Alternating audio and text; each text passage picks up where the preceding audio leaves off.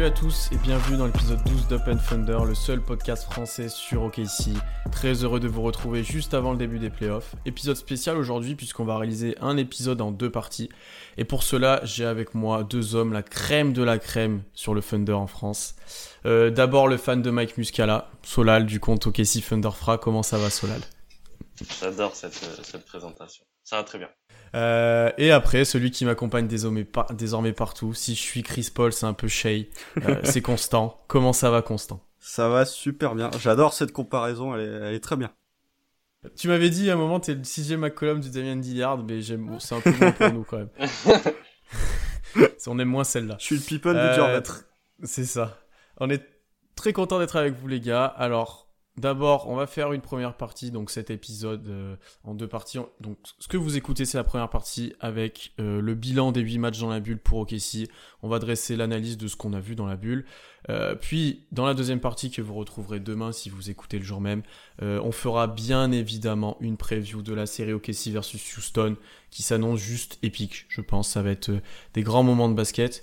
donc pour commencer déjà sur ce bilan de la bulle, un petit rappel déjà globalement sur notre saison. Donc on termine la saison avec un bilan de 44 victoires et 28 défaites. Notre meilleur bilan en pourcentage depuis 2016 et le départ de KD. Euh, c'est plutôt pas mal pour une équipe qui devait tanker. On finit donc cinquième à l'ouest, à égalité avec Houston, euh, qui est quatrième, et juste devant Utah, qui est sixième avec le même bilan. Euh, donc on n'était pas loin d'avoir l'avantage du terrain, bien qu'il compte que très peu vu le contexte actuel. Dans la bulle maintenant, plus précisément, on finit avec un bilan de 4 victoires et 4 défaites, c'est plutôt moyen on a gagné tout simplement un match sur deux. Il n'y a eu aucune série de défaites, aucune série de victoires. Euh, alors Solal, déjà, on va commencer par toi. Ton ressenti et ton avis global sur la reprise euh, Le ressenti, c'est... On a montré qu'on était prêt pour euh, les playoffs. après, on a bien vu que, bon, on n'en avait pas grand-chose à faire parce que le sort était déjà un peu scellé. C'était on va dire que c'était sûr à 90% qu'on allait tomber contre Houston. Donc euh, on a vu beaucoup de séquences et, même des matchs entiers où simplement euh, Donovan testait un peu tout le monde. Donc euh, on a réussi à montrer qu'on était prêt pour les playoffs sur des séquences, qu'on avait le niveau, qu'on n'avait pas perdu de niveau entre depuis la reprise. Donc je pense que c'est le plus important et le reste après c'est pas très important. Mhm. Constant, dans la, preview de la bulle qu'on avait fait tous les deux, on avait parlé du fait qu'on regarderait si on, était en rythme euh, avant les playoffs, et après que c'était plutôt un jeu de match-up euh, plutôt que de position, parce qu'on on aurait pu avoir un peu de mal à remonter très haut. Euh, du coup, est-ce que tu penses qu'on est prêt pour les playoffs, et est-ce que finalement tu es satisfait de ce que tu as vu? Prêt pour les playoffs, physiquement, oui. Après, tactiquement, euh, j'ai encore des doutes. Euh, de ce que j'ai vu, c'est compliqué de juger, surtout quand t'as beaucoup de matchs qui sont tronqués parce que t'as des joueurs qui jouent que 10 minutes ou parce que t'as des titulaires qui sont absents. De ce que j'ai vu des 8 matchs, c'était plutôt intéressant. Alors, il y avait des vrais coups de moins bien, notamment match contre Memphis, où là, pour le coup, ça a été une performance collective désastreuse. Après, il y a des matchs qui ont été très intéressants. Euh, je pense au match contre les Lakers, où vraiment euh, il y avait tout le monde, euh, même si les Lakers rentraient pas un tir, c'était une performance qui était plutôt intéressante des deux côtés du terrain. Après, pour faire un constat plus global sur ces huit matchs, euh, je suis, plutôt satisfait de voir que les joueurs sont en forme physiquement, qu'il n'y a pas de joueur qui a réellement de problème pour se remettre dans le rythme des matchs. Même si, même au début des scrimmages, on pouvait avoir un peu d'inquiétude sur le niveau physique de Chris Paul ou de Gallo. Ils répondent plutôt présents, je trouve. Après, euh, je pense que ces huit matchs, on peut pas non plus euh, faire de grandes conclusions dessus. C'était surtout des matchs pour te remettre dans le rythme et euh, pour te préparer à l'échéance qui va venir, c'est-à-dire les playoffs. Hmm. Vous avez soulevé plusieurs points importants.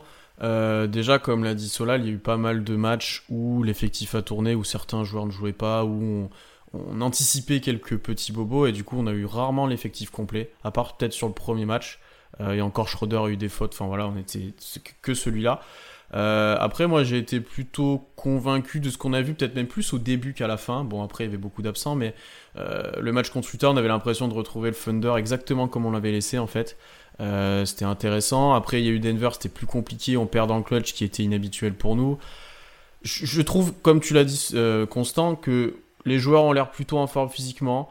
À part certains qui ont été un peu irréguliers, bah justement Gallo, tu l'as cité, il a été très bon parfois et parfois comme on l'aime pas, mais il a été un peu comme ça toute la saison en fait.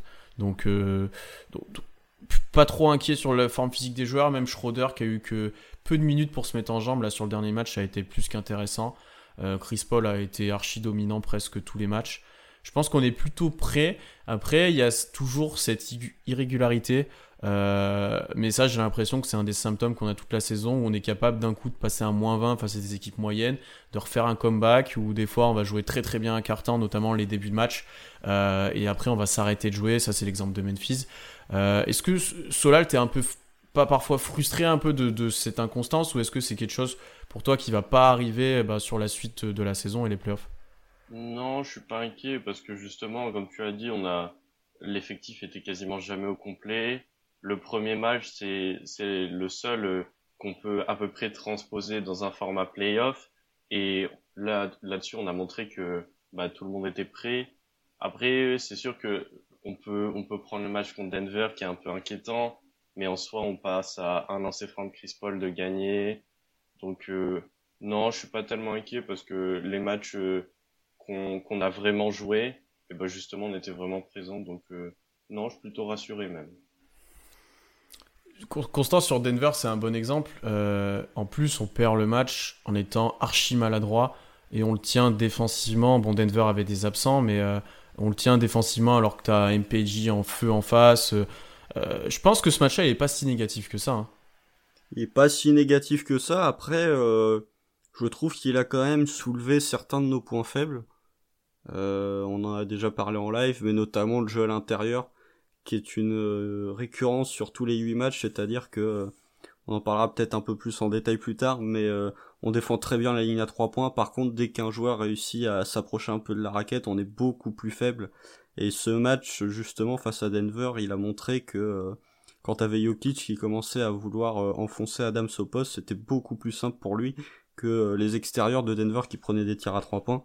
Après, si je peux me, permettre de rebondir sur ce qu'a dit Solal, il y a un truc que je trouve plutôt inquiétant, c'est les trous d'air qu'on peut avoir. Euh, alors effectivement, il manquait du monde dans l'effectif, donc euh, est-ce qu'on peut vraiment juger euh, de ça? Je sais pas. Mais notamment le match contre Memphis ou le match contre Phoenix, dans le premier quart, on est en feu entre tout. Par contre, il y a des moments dans le match où on a vraiment des trous d'air offensivement et où on n'est pas capable de, de marquer un panier. Donc ça, je trouve que c'est plutôt inquiétant pour le coup. Après, euh, à voir sur une série de playoffs si ça va se reproduire avec des joueurs un peu plus concernés, avec euh, pas le même effectif, mais euh, je vais surveiller de ça euh, de près. Après, par rapport au trou d'air offensif, alors c'est arrivé peut-être un peu plus avec le banc qu'avec le 5 majeur, même si ça arrivait parfois, notamment d'une part par le, le, profil de notre banc où il y a plutôt des joueurs défensifs, même si certains se développent bien, on va, on va aborder leur cas juste après. Euh, mais je pense que ça, c'est quelque chose qui va nous pénaliser sur pas mal de, situations face à Houston. Quand on le fera en prévu, on le verra. Et qui a été le cas toute la saison, où il y a des moments, même si notre défense tient, on est en panne d'adresse, on est en panne de création parfois, euh, notamment quand Chris Paul euh, est plus sur le terrain. ça ira peut-être mieux avec Schroeder, hein, ça c'est sûr. Mais ouais, il y a des fois, il y a des gros trous d'air offensifs. Qu'est-ce que tu as pensé de notre attaque, soit là un petit peu plus globalement? Est-ce que euh, t'as retrouvé le Thunder d'avant? Est-ce que l'adresse qui a été très bonne sur pas mal de matchs, tu penses que ça va perdurer aussi par exemple? Bah, Justement, t'as parlé euh, de l'attaque, je voulais rebondir là-dessus, c'est que autant dans l'ensemble je suis plutôt rassuré, autant offensivement euh, on s'en est beaucoup sorti à l'adresse et j'ai trouvé que justement on n'a pas retrouvé euh, le Thunder d'avant la plupart du temps dans le sens où collectivement c'était très rouillé. On a senti que il s'était passé du temps. Euh, on sent toujours l'osmose, c'est pas le souci. Mais dès que Chris Paul est plus sur le terrain, ça devient vraiment très compliqué quand le banc est là. Autant en termes d'agressivité, c'est toujours hyper agréable de les avoir sur le terrain. Euh, autant on sent qu'offensivement, c'est très haché, c'est beaucoup d'isolation du 1 contre 1. Et puis même Adams qui avait, qui a toujours son rôle de pivot en tête de raquette, etc. On a vu que ces systèmes étaient plus plus plus lents, moins bien exécutés, qu'au final ça finissait dans des 1v1 euh, un peu en fin de possession. Donc euh, offensivement, là-dessus, c'est s'il y a un point que je devais soulever, c'est ça serait offensivement et, et sur le jeu collectif. Ouais, bah, je suis plutôt d'accord avec ce que vient de dire Solal. Juste pour faire un petit point sur les stats, on est 20e sur 22e en offensive rating. Il y a que Washington et Houston, bizarrement, qu'on fait pire que nous. Mais euh, ouais, comme a dit Solal, en attaque, euh, c'était vraiment pas terrible. Euh, après, je suis pas si inquiet que ça parce que les systèmes, en fait, euh, effectivement, comme, tu l'as dit, Solal, on a eu du mal à marquer, notamment avec notre banc, tout simplement parce que Schroeder était pas là. Euh, effectivement, quand tu perds Schroeder et que tu te retrouves avec Shea qui joue poste 1, bah forcément tu vas pas avoir la même création, tu vas pas avoir les mêmes espaces, donc forcément on va se retrouver avec un peu plus de difficulté à marquer un panier. Après, euh, je trouve que notre 5 majeur a été plutôt rassurant en attaque. Alors effectivement, on a beaucoup dépendu de notre adresse à 3 points. Je pense que si tu regardes les matchs qu'on gagne et ceux qu'on perd, ceux qu'on gagne, c'est parce qu'on doit bien shooter à 3 points. Mais euh, je pense que euh, en attaque, enfin si tu regardes le, le, la bulle en général, il y a beaucoup d'équipes qui ont été maladroites, il y a beaucoup d'équipes qui ont eu des problèmes en attaque. Euh, donc je pense pas qu'on soit juste un cas isolé, je pense juste que comme on n'avait pas joué depuis 4 mois et demi, il faut un peu de temps pour remettre les systèmes en place et pour retrouver de l'adresse. Hum, hum, je suis plutôt d'accord avec vous, euh, je vois totalement ce que veut dire Solal. C'est moins... Euh, c'est moins rapide, c'est moins fluide en fait dans les systèmes et dans les choses. L'absence de Schroeder fait beaucoup de mal à ça, mais il y avait plus de passages, on a l'impression que c'était plus ralenti. Euh, tu vois, je sais que par exemple, Constant, toi ça te saoulait que Gallo avait beaucoup plus de situations arrêtées en ISO euh, et en post-up. Je pense qu'il y en a eu plus qu'avant par exemple, parce qu'on avait du mal à mettre du rythme parfois, euh, à part sur certaines séquences où la pace augmente, le rythme augmente dans le jeu, même avec Chris Paul, et ça devient beaucoup plus intéressant. Et bizarrement, c'est les matchs où on est à droit ou les séquences où on est à droit. Euh, après, je suis peu inquiet parce que ouais, on retrouve quand même euh, les bases de ce qu'il y avait avant. Euh, comment, comment tout le monde est utilisé, ça, il y a peu de surprises. Schroeder va revenir et il a montré hier qu'il serait prêt physiquement en tout cas et au niveau de l'adresse, j'ai pas trop de soucis à, pas trop de soucis à ce niveau. Et en plus, le petit bonus, c'est qu'il y a des joueurs qui, s'affirment, et ça, on reviendra ensuite. Par exemple, Dort et Beasley ont montré des bonnes choses en attaque. Euh, voilà, il faudra que les tirs tombent dedans, hein, surtout contre une série contre Houston. Euh, si eux ça tombe dedans et que nous on est incapable d'en mettre un, ça va être encore plus compliqué, bien qu'il ne faut pas rentrer dans un concours à 3 points contre eux, attention. Mais euh, il faudra être un minimum à c'est certain. après, notre attaque, je pense que c'est une attaque qui peut perdurer en playoff de par comment elle est, elle, est, elle est faite, en fait, tout simplement, avec beaucoup de mi-distance. Euh, des isolations. Ça, on les aura en playoff exactement de la même façon. Ça défendra peut-être un petit peu plus fort, mais l'intensité sera augmentée aussi en attaque. Donc, euh, je ne vois pas avoir un gros gap euh, en attaque par rapport à, la saison régulière en playoff. Après, voilà, éviter les trous d'air où plus rien ne se passe. Et comme tu l'as dit, il faut, faut dans ces cas-là, je sais que ça a frustré pas mal pendant les lives, il faut arrêter le jeu, il faut que Donovan mette en place des choses. Et, voilà. Après, est-ce que avec des rotations diminuées, puisque ça se passe tout le temps en playoff, euh, je pense que les soucis, les soucis seront largement diminués aussi. Les, les soucis seront, seront diminués, mais euh, après, pour, pour revenir vraiment en attaque, je trouve que, euh, comme tu l'as dit, en playoff, on aura ce genre de tir, parce que déjà, on est une équipe qui joue pas très rapidement. Donc euh, contrairement aux autres années, quand la pace va diminuer, ce sera pas un aspect négatif pour nous parce qu'on a été habitué à jouer avec une pace qui est plutôt lente. Après sur, sur les tirs, vraiment, euh, je trouve que notre sélection de tirs c'est à peu près la même que pendant la reprise. Tu regardes chez, euh, il joue quasiment comme il jouait avant euh, le hiatus. Chris Paul, il prend toujours ses pull-ups à mi-distance. Adams, effectivement, c'est peut-être un peu moins bien exécuté la façon dont il est servi, mais il prend toujours ses petits hooks au poste. Gallo, euh, effectivement, il s'est retrouvé avec plus d'ISO euh, face au panier, donc là, ça m'a un petit peu saoulé, mais euh, sinon, en dehors de l'utilisation de Gallo, je trouve que tous les joueurs ont retrouvé leur même sélection de tir qu'avant l'Iatus, et je pense effectivement que le fait qu'OKC soit une équipe qui est plutôt à droite à mi-distance et plutôt à droite à, trois points va nous servir en playoff parce que euh, contrairement à Houston, on pourra alterner entre euh, un peu de Adams au poste, un peu de Chris Paul euh, à mi-distance, un peu de Gallo à trois points.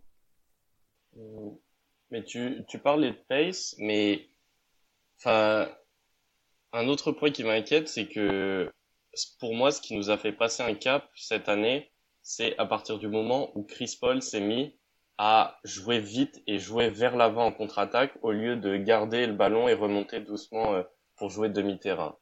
Pour moi, ce qui nous a fait passer un cap, c'est qu'on a réussi à alterner notre jeu demi-terrain organisé par Chris Paul, euh, donc euh, le maestro, et en même temps jouer sur Shea, sur Ferguson qui court, sur Dort, sur Diallo qui court comme un malade. Et ça aussi, je l'ai pas retrouvé, je l'ai pas retrouvé dans la bulle. Et ça m'inquiète encore, enfin ça se rajoute aux autres choses et je trouve que notre attaque est, enfin en tout cas elle n'a pas montré qu'elle avait retrouvé son niveau euh, d'avant d'avant l'arrêt.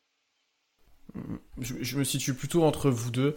Euh, c'est vrai qu'il y a eu des passages où la pace était plus élevée, même dans la bulle, euh, avec peut-être le banc, et où ça a permis de, bah, par exemple, à Diallo s'exprimer, à Baisley aussi, et on a gagné en adresse, même de joueurs qui sont censés être moins droits, en accélérant un petit peu le jeu. Euh, après, je pense qu'on est une équipe qui, qui doit jouer en demi-terrain parce qu'on a des armes, et notamment Chris Paul et le pick and roll, mais qui doit pas quand même oublier de courir parce qu'il y a certains joueurs qui vont énormément bénéficier de ça. Euh, Shea en est un. Euh, Schroeder peut mettre de la vitesse quand il sort du banc, c'est sûr. Euh, tu vois, Diallo, Dort, ça peut courir. Je pense qu'on, il doit avoir un petit matelas de points de en transition en fait. Euh, on, ne doit pas constamment, et c'est là, là où je rejoins Solal, arrêter le jeu, et ça on verra dans notre preview de Houston, mais en playoff contre n'importe qui, on ne doit pas arrêter le jeu, et même dans n'importe quel match, complètement à chaque action, euh, sauf peut-être dans les moments chauds et en fin de match, mais on doit quand même euh, avoir quelques situations de course où euh, en défense, parce qu'en défense, on est capable d'être un peu disruptif, j'ai envie de dire, on est capable de gagner des ballons, toucher des ballons, euh, gagner des ballons encore plus maintenant qu'un Robertson. Hein. Donc, euh, on doit quand même continuer de courir pour s'appuyer un petit peu sur cette défense qui est parfois dominante et bah, soulager notre attaque, parce que quand justement il y a des trous d'air, j'ai l'impression qu'aussi c'est qu'on on va moins gagner de ballons propres en défense, du coup le jeu va se ralentir aussi, et le rythme en attaque va parfois diminuer et ça va provoquer un trou d'air. Ouais, après nos, nos trous d'air en attaque, ils sont, ils sont dus aussi au fait que ça manque de mouvement de ballon depuis la reprise, de manière globale. Euh, quand tu vois euh, notre jeu avant l'hiatus, je pense qu'on faisait euh, même pas plus de passes décisives, mais on faisait plus de passes entre nous. Quoi. Que là, euh, pour le coup, depuis la reprise, ça c'est, ma principale critique sur l'attaque, t'as pas beaucoup de passes de manière globale. Les passes décisives, j'en parle même pas tu vas te retrouver euh, bah, avec Adams qui va se retrouver à, un contre un, enfin un contre un au poste.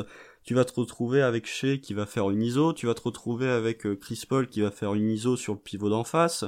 Tu vas te retrouver avec Gallo qui va faire une ISO euh, face au panier. Donc ça manque un peu de système où le ballon circule. Et de toute façon, on le sait bien, quand t'as des systèmes où t'as beaucoup de mouvements de balle, c'est plus facile de marquer que si tu te retrouves avec du full ISO. Donc nos problèmes en attaque peuvent peut-être s'expliquer par le fait que on a beaucoup plus utilisé l'ISO que euh, au mois de janvier, au mois de février euh, cette saison.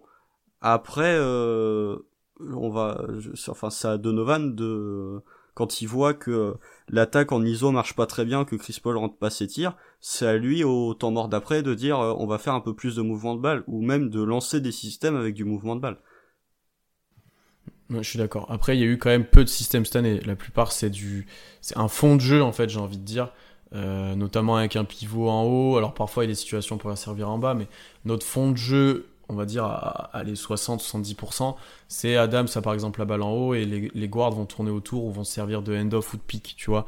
Euh, donc je pense pas, on n'aura jamais de système long, ça c'est quelque chose que j'avais déjà dit, on n'aura jamais de système en sortie d'écran ou une chose comme ça. Euh, peut-être que dans le futur il faudra l'ajouter, mais je pense pas qu'on l'ajoute en playoff dès maintenant. Donc il faudra tourner et trouver, comme tu l'as dit, des, alternatives euh, à ce jeu d'isolation et, à mettre un petit peu plus de mouvement. C'est certain. Ah mais justement, il faudrait avoir des systèmes comme ça parce que quand tu commences à être euh, en galère en attaque, c'est bien d'avoir euh, ce que ce qu'a des équipes comme Boston ou comme Toronto ou comme les Warriors à l'époque, un système avec du mouvement de balle où tu marques deux points faciles. Parce que là, euh, je suis d'accord que euh, on a des joueurs qui sont très forts en ISO, donc autant utiliser l'isolation. Mais par contre, à partir du moment où tes paniers commencent à plus rentrer, il faut avoir un, il faut avoir un plan B, quoi. Il faut avoir un système avec du mouvement de balle. Ce que j'ai l'impression qu'on n'a pas. J'ai pas, hormis les, le seul système que j'ai vu et que vraiment je sais qu'on a ce système-là, c'est euh, en sortie de temps mort ou les remises de balles où t'as Schroeder qui est quasiment ouvert à chaque mm. fois. Ouais. C'est le, seul. C'est le seul système où je me dis, là, il, a, il a, Billy Donovan au temps mort, il a dit vous faites ce système-là. Sinon, sur le reste, j'ai l'impression qu'on est très souvent en impro ou que euh, on va lancer un système mais vraiment pas très compliqué et ça m'inquiète parce que euh, si euh, on n'est pas adroit avec nos joueurs en isolation, ou si on a du mal avec le pick and roll Chris Paul Adams, on n'a pas de plan B. C'est pour ça que moi, dans le futur, je veux des joueurs, bon, c'est l'ultime, mais type Duncan Robinson, pour lequel tu es capable de faire des sorties d'écran, de, mettre du jeu sans ballon, en fait, où le gars va juste avoir à tirer. Tu vois, en sortie d'écran, des choses comme ça. Pour qu'il se retrouve à droit, faut un système. Voilà, c'est ça. Mais c'est pour ça que moi, je veux qu'on ait déjà ce genre de gars pour qu'on se dise, ok, on peut mettre en place ce genre de système. Parce que pour l'instant, à part peut-être pour Gallinari, tu peux pas faire ça pour grand monde. Hein. Euh, et encore, bah, Gallo, Gallo ses trois points, il les prend souvent en ISO. Hein. Oui, en, en ISO. Donc, tu vois, on n'a pas vraiment aussi le genre de joueur pour faire ça. Mais, je suis d'accord avec toi qu'on n'a pas énormément de, de, jeux sans ballon. Euh, on est beaucoup tourné vers le gars qui a la balle en main, etc. Et ensuite, sur lui, il a créé, il a créé un décalage et on transfère et on joue sur ça ça c'est certain. On a été plutôt, euh, du coup, euh, pas négatif, mais plutôt d'un avis moyen sur l'attaque, sur ce qu'on a vu, sans être complètement inquiet. Par contre, peut-être le point positif de, ce retour à la compétition, c'est peut-être la défense. Est-ce que on a été plutôt dominant, sur, notamment sur nos victoires hein, défensivement, ça a été plutôt solide si on parle de Utah, si on parle des Lakers. ça a été plutôt bien défensivement. Est-ce que Solal, toi, tu as été convaincu par ce qu'on a vu eh ben, de l'autre côté du terrain? J'allais dire totalement. Puis j'ai pensé à la raquette. Donc on va dire à l'extérieur totalement. Et bon, je vais parler simplement de l'extérieur pour l'instant. Là-dessus, je pense que, enfin, et on le savait franchement, qu'il y a vraiment aucun souci parce que, enfin, on peut tous les citer, mais vraiment Chris Paul, Shea, Schroeder, Ferguson, Dort, Robertson, ces six-là, il y a absolument aucun souci. Et puis Diallo, Nader, bon, ils font les efforts en tout cas. Euh, même, ouais, non, j'allais dire même Diallo, non. Mais en playoff, il fera les efforts. On l'a vu que cette saison, il a été capable de le faire. Donc, euh, sur l'extérieur, je pense que c'est pas, c'est pas là où il y a des choses intéressantes euh, à dire parce que, bah, on est bon et on le sait. Maintenant, à l'intérieur, euh, c'est, enfin, c'est, c'est sur la suite de, de notre saison, puisqu'on avait vu que depuis le début de la saison, c'est le cas.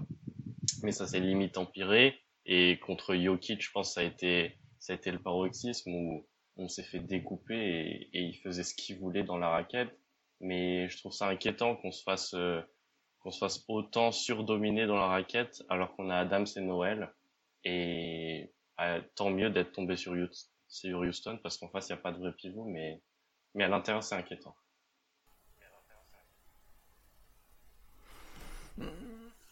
Après, pour revenir sur la défense intérieure, c'est vraiment le match de Denver qui a été inquiétant dans cet aspect-là. Euh, après, Adams a loupé des matchs, il y a eu pas mal d'absences. Euh, mais celui, celui de Denver, notamment en prolongation, où Jokic décide qu'il a envie de marquer à chaque action, là tu te dis, ouais, il y en a une problématique physique, au-delà d'une problématique presque intérieure, j'ai envie de dire, où on avait du mal à prendre un rebond, on se faisait dominer dedans par Jokic et Michael Porter Jr. aussi nous faisait très mal sur euh, sur les écrans où il allait finir dessous. Euh, là-dessus, ouais, je, suis d'accord avec vous qu'il y a une petite problématique de protection de cercle et pour euh, défendre les grands. Et ça, je sais, Constant, que c'est quelque chose qui t'a particulièrement attristé, j'ai envie de dire, pendant, pour la reprise. Attristé, oui, parce que je, vois le, point faible et par contre, j'arrive pas à voir comment on pourrait le, enfin comment on pourrait faire pour que ça ne reste pas un point faible parce que euh, Adams euh, c'est un bon défenseur mais qui est pas dissuasif pour un sou et qui euh, sur certains matchs, on l'a vu le match face à Denver, peut prendre tarif. Alors effectivement, si tu te retrouves avec un pivot comme Gobert par exemple, bah, c'est parfait pour Adams. Par contre, si tu te retrouves sur un pivot qui joue un peu plus au large et qui va un peu plus t'enfoncer au poste comme Jokic, tout de suite c'est beaucoup plus compliqué. Et ensuite, c'est même pas juste une critique envers nos, intérieurs. Je trouve que même nos extérieurs ont beaucoup plus de mal à défendre à partir du moment où ils se retrouvent un peu plus euh, près du cercle. Euh, autant Chris Paul est euh, très bon défenseur au poste, autant je trouve que chez voire Dort, dès que ça, dès que l'adversaire entre un peu plus à l'intérieur, ils ont plus de difficultés pour défendre. Et euh, je trouve ça plutôt inquiétant. Alors après, comme l'a dit Solal, la bonne nouvelle, c'est qu'on affronte les Rockets qui jouent sans pivot, euh, sans ailier fort, sans rien, et qui vont jouer euh, qui vont débuter la série sans Westbrook, qui était euh, quasiment leur seule menace à l'intérieur. Donc ça c'est plutôt positif. Après, je, je je maintiens que ces problèmes à l'intérieur va falloir les régler, va falloir trouver une solution. Alors peut-être euh, pas pas euh, dire à Adams ou pas juste compter sur le fait qu'Adams va devenir un bon défenseur. On peut peut-être se dire euh, dès que t'as un adversaire qui commence à jouer au poste en un contre un, tu viens doubler et t'essayes de, de, de lui faire ressortir la balle à l'extérieur. Parce que vraiment, à l'intérieur, on, on, se fait manger, quoi. Et en protection de cercle, euh, ok, Noël fait des contres, mais euh, tu y fais une feinte de tir et euh, il, est déjà dans les airs. Donc, est-ce que c'est vraiment un joueur dissuasif? Je suis pas certain. Donc, vraiment, va falloir faire attention à cette à cette défense à l'intérieur parce que effectivement, comme l'a dit Solal, on défend très bien sur les lignes extérieures et ce serait dommage d'avoir une défense qui est quasiment élite sur la ligne à trois points, par contre qui est très faible à l'intérieur. Mm, mm, mm. Pour, revenir un peu sur cette défense intérieure, euh, déjà c'est sûr qu'Adams, je pense, ne deviendra jamais un bon défenseur, j'ai envie de dire, sur tous les match-ups. Parce qu'il est capable de l'être sur certaines situations, comme tu l'as dit, euh, euh, par exemple face à Gobert ou, ce genre d'équipe avec des pivots un peu à l'ancienne, il est plutôt efficace. Après, sur les pivots modernes, type Anthony Davis s'il joue pivot, type Towns, type Jokic, c'est très compliqué pour lui parce qu'il n'a pas la mobilité euh, ni l'aisance, on va dire, dans les déplacements pour défendre ces joueurs-là. Euh, Noël, comme tu l'as dit, bien que beaucoup disent euh, qu'il est très intéressant, etc., on voit très vite que ça peut pas tenir sur du long terme, en fait, ce qu'il propose en défense. C'est un impact player plus qu'un joueur de constance et qui, qui, qui t'amènera de la défense régulièrement. et après, cette problématique-là de défense intérieure, elle vient aussi du fait qu'on joue relativement petit. alors Shea est plutôt grand pour un 2, mais il est plutôt fin euh, pas encore complètement tanké, j'ai envie de dire. Dort est très tanké, mais par contre, il n'est pas excessivement grand. Euh, et en plus, quand on fait jouer Schroeder, c'est encore plus petit et Chris Paul est petit aussi. Gallinari n'est pas un énorme défenseur et un énorme rebondeur. Euh, donc, t'es pénalisé en fait aussi sur les ailes. Et euh, quand tu joues des grands postes 4 ou des grands postes 3, euh, tu seras pénalisé aussi. Et peut-être qu'une dans le futur, une des solutions à ça, ça sera Paisley, qui lui, on l'a même vu en poste 5 euh, pendant certains passages, il était intéressant dans la protection de cercle, il était intéressant en rebond. Alors on est encore très loin d'un joueur titulaire et dominant NBA, il a montré vraiment des bonnes choses dans cette optique-là. Mais je suis d'accord avec toi que ce problème n'est pas voué à être réglé déjà dans, à court terme et à moyen terme, à moins de, de, petits changements dans l'effectif, il ne le sera pas non plus, je pense en fait. Bah non, c'est ça. Ou alors tu peux, effectivement, comme tu l'as dit, tu peux essayer de, régler ce problème en mettant Baisley en 5 Sauf que à l'heure actuelle, Baisley, physiquement, il est pas capable de tenir des 5 euh, athlétiques, j'ai envie de dire. Tu vois, des 5 qui... Là, pour le coup, une rotation qui serait euh, intéressante, c'est d'avoir... Euh, par exemple, si tu joues un pivot athlétique, genre Whiteside, ou, Gobert, effectivement, en match-up, t'as plutôt intérêt à mettre Adams. Par contre, si tu commences à jouer... Jokic ou si tu commences à jouer Carl Towns, ce sera peut-être plus intéressant de mettre Baisley en défense sur lui parce que c'est des pivots qui sont euh, qui sont plus fins, qui sont moins athlétiques et qui jouent plus au large. Et c'est justement euh, là où Baisley euh, pourra faire parler sa vitesse latérale qui est plutôt intéressante, je trouve. Mais va falloir quand même qu'il prenne quelques kilos avant de pouvoir défendre des 5. Hum, après, je sais pas ce que t'en penses, Solal, mais tu vois, même sur, s'il joue en post-up sur Baisley, ce sera problématique. En fait, on a un joueur pour défendre un peu le post-up, un joueur pour défendre au large, mais on n'a pas les deux ensemble. Ouais, mais c'est pour ça que je pense que Baisley, pour l'instant, c'est pas viable. Je pense d'ici quelques années, ça le sera sûrement. En tout cas, on l'espère. Mais c'est pour ça qu'il faudrait attendre de Donovan qu'il arrive à instaurer. En fait, notre force, c'est le collectif. Et simplement, il faudrait que notre défense, elle le devienne aussi.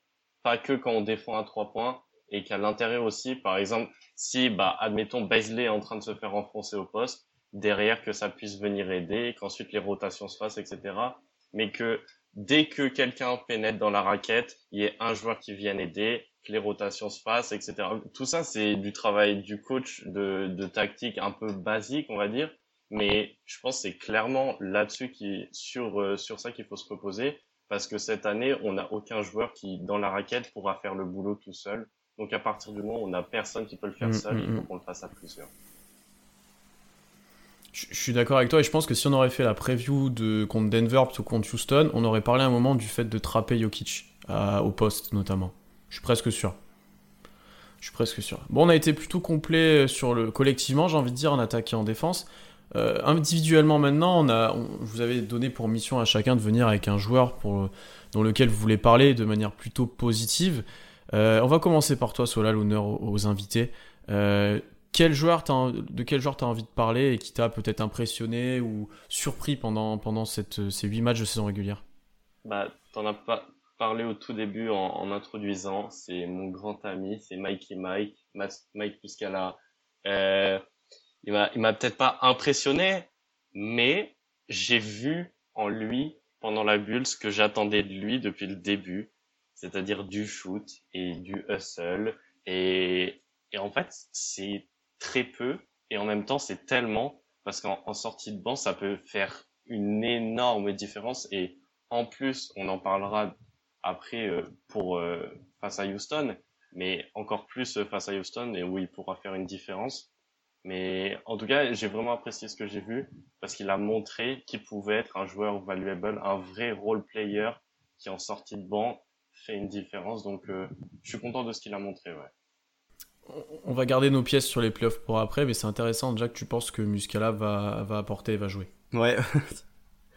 Parce que je pense que Constant et moi, on pense un petit Ouais, peu mais- l'inverse. Ah bah, on, on parlera des rotations, mais pour moi, il est pas dans mes rotations euh, en playoff. Après, il a été très intéressant sur ce qu'il a eu à jouer parce que bah, Adams et Noël ont été plus que gérés par Billy Donovan, j'ai envie de dire.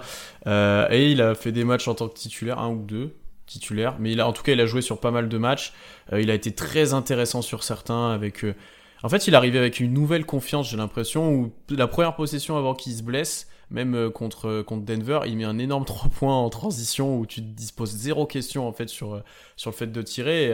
Je pense qu'il arrivait avec une vraie confiance et il arrivait efficace aussi au tir, ce qui fait beaucoup de bien à cette équipe, ça tu l'as dit. Et que, mine de rien, à un moment aussi, j'ai souligné que l'impact positif que avait sa présence sur le terrain, euh, que ça soit en 4 ou en 5, c'est que tu avais un spacing largement augmenté pour les drives des, des extérieurs. Ça, je- on peut pas lui enlever que euh, le fait qu'il soit sur le terrain pour jouer le pick and pop, tu as quand même 5 joueurs des fois à l'extérieur euh, et moins de joueurs qui sont incapables de tirer. Parce qu'OKC joue quand même, c'est de moins en moins le cas avec Dort qui développe un tir par exemple, mais euh, on est parfois avec deux non-shooters, j'ai envie de dire, euh, euh, sur le terrain, notamment quand on ouvre le banc. Et donc le fait d'avoir Muscala, sur ça, c'est plus que positif.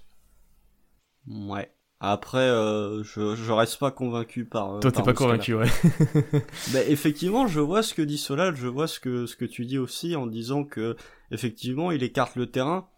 Par contre, euh, faut quand même relativiser sa performance parce que oui, effectivement, il met ses shoots, mais il met quand même, par exemple, les, les le le game winner qu'il met contre Miami, faut voir ce qu'il y a en face. Je suis pas convaincu que Muscala, il va se retrouver avec les mêmes espaces pour tirer si tu lui mets une vraie rotation NBA en face. Et Ouais, je- Après, il a eu des espaces toute la saison. Franchement, ils, ils sortent jamais sur lui. Ouais, mais il met pas ses tirs. Oui, c'est Euh, vrai qu'il mettait pas les tirs, donc c'est bon. c'est- Est-ce que maintenant ils sortiront C'est ouais, je sais pas. Ah, ouais, ouais, mais est-ce que Muscala va continuer à planter euh, tous ses tirs à trois points? Je suis, je sais pas. Bah, en tout cas, je pense que ça mérite de tester. Ça mérite, de, ça, ça mérite de tester, mais est-ce que ça mérite de tester défensivement? Ça, c'est la question que je me pose parce que euh, Muscala euh, fait des efforts, mais euh, Est-ce que c'est tellement pire que Noël? Ah, quand même. Oui, si quand même. Je pense que euh, après, je pense, tu- je pense que tu peux le tenter. Euh, on va parler par rapport à Houston pour le coup, mais euh, quand Harden, quand Harden est déjà pas sur le terrain, ça c'est certain. Et si Russ est blessé et qu'à un moment Harden va sortir, je pense que tu peux le mettre à ce moment-là. Mais en termes de mobilité défensive, en termes de mobilité défensive, il est trop négatif pour que tu le laisses et protection de cercle aussi. Mais le, en fait, il y aura peut-être justement, bah, on en parlera, le moment où, où Harden n'est pas sur le terrain et que Russ y est peut-être pas, que tu peux l'essayer. Mais c'est un pari encore une fois. Hein. Faut voir. Je suis pas sûr qu'il se fasse. Même si tu, même si t'as pas euh, ni Harden ni Westbrook sur le terrain, ce qui à mon avis va pas beaucoup arriver dans la série, t'as quand même euh, Austin Rivers, t'as quand même euh, Eric Gordon, t'as des joueurs qui peuvent prendre parti du, enfin qui vont savoir utiliser la, la non-mobilité de Muscala pour avoir deux points faciles. Tu te retrouves pas avec comme nous on pouvait avoir Frank Schroeder avec des joueurs qui sont euh, pas très bons en maniement de ballon.